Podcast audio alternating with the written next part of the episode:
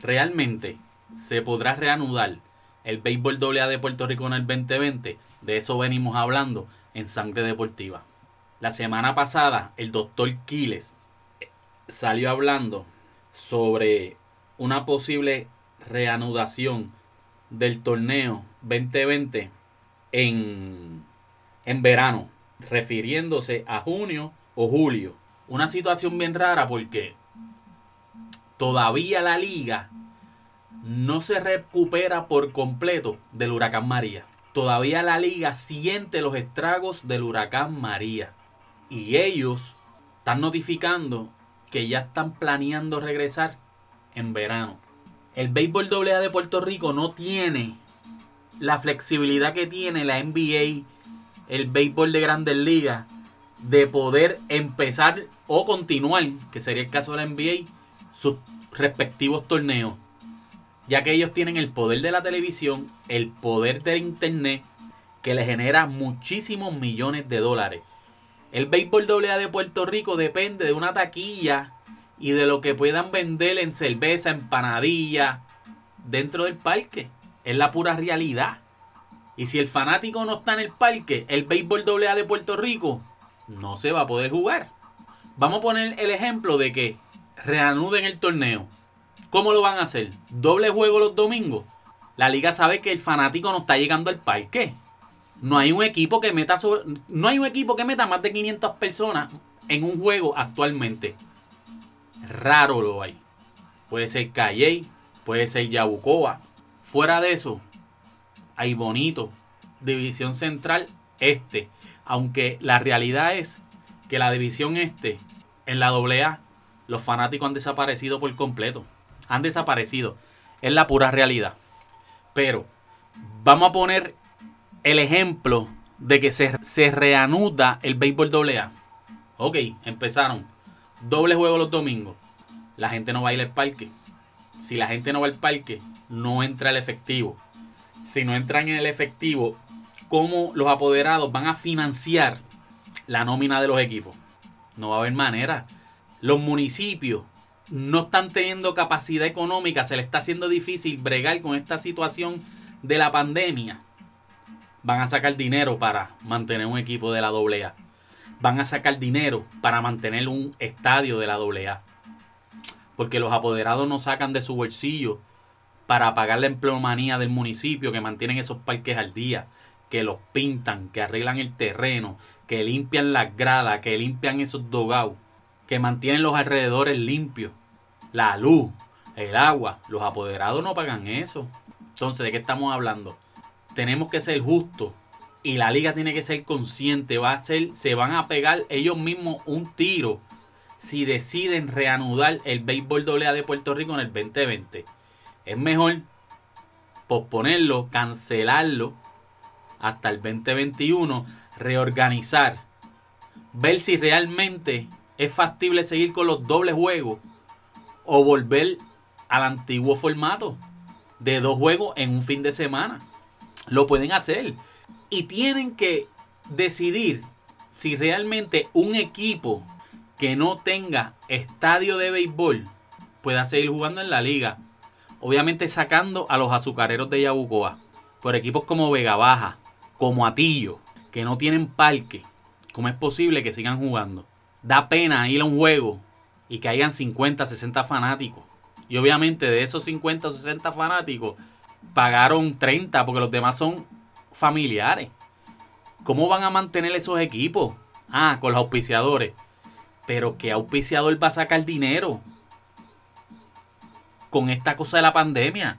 A los, apoderados se le, va a ser, se le va a hacer sumamente difícil sacar dinero. La radio, que es otro ingreso que tienen los equipos.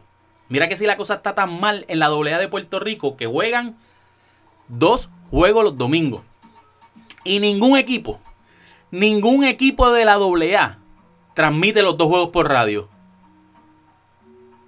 Ejemplo,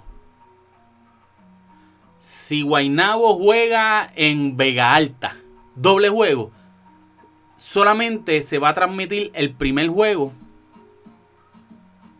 y el segundo no lo van a transmitir. Son bien pocos los equipos que transmiten a través de Facebook. Pero si, transmiten a través de Facebook, el primer juego va a tener narración. El segundo lo que van a poner, van a poner la cámara ahí sin ningún tipo de narración. Eso es lo que está pasando actualmente en el béisbol AA de Puerto Rico. Lo que ocasiona un daño al producto que le quieren vender al fanático. Y eso es lo que no están entendiendo. Vamos a cambiar el formato a viernes por la noche. Sábado se puede jugar de noche, sábado se puede jugar de día y domingo se puede jugar matines. Sacar eso, esos equipos que tienen alumbrado eléctrico, darle la oportunidad de que decidan qué día quieren jugar sus juegos locales. Igual que lo, obviamente los visitantes que tienen alumbrado eléctrico y así se juega. Equipo que no tenga alumbrado eléctrico. Pues ahí pueden jugar sábado y domingo de día. Hay que buscar la manera de que el pelotero tenga mejores opciones y más calidad dentro del terreno. No se puede seguir jugando un doble juego, 1 a 9 y 1 a 7 entradas los domingos. No es factible para los fanáticos. Y si no es factible para los fanáticos, no lo es para el apoderado. Porque va a perder dinero. Si pretenden seguir corriendo los equipos con dinero municipal, se les acabó el juego. Porque con esto de la pandemia, los alcaldes no van a estar dándole dinero a los equipos. Eso es obvio. Eso es lo que va a pasar. Y como ya les mencioné, auspiciadores. Va a ser bien difícil. Están a medio pocillo todos los negocios en todos los pueblos. Y el béisbol doble A vive de los negocitos, de los cascos de los pueblos urbanos. Son muy pocos que tienen una compañía grande que los auspicie. Si en el pueblo hay una farmacéutica, puede ser. Ejemplo, Junco con Ángel. Pero son bien, bien pocos, bien pocos los equipos que pueden hacer eso. Realmente, yo como fanático del béisbol AA de Puerto Rico, yo considero que la mejor opción es parar el torneo, cancelarlo. En el 2020 no pasó nada y enfocar todos los cañones hacia el 2021 con algo más organizado, reestructurado y más atractivo, tanto para el apoderado, pelotero y fanático. Eso es lo que tenemos que pensar. No es solo lo que le convenga no sé, no sé si el doctor Kile, no sé si el apoderado. Aquí tenemos que tratar de llevar el fanático nuevamente a ese estadio. Pero el producto que estamos poniendo en terreno no es el mejor. Y no es, no es el mejor porque los peloteros no están a gusto. La mayoría de ellos no lo están. Y lo que está pasando es la diferencia entre las cantidades en dinero que se están pagando. Eso es otro secreto a voces.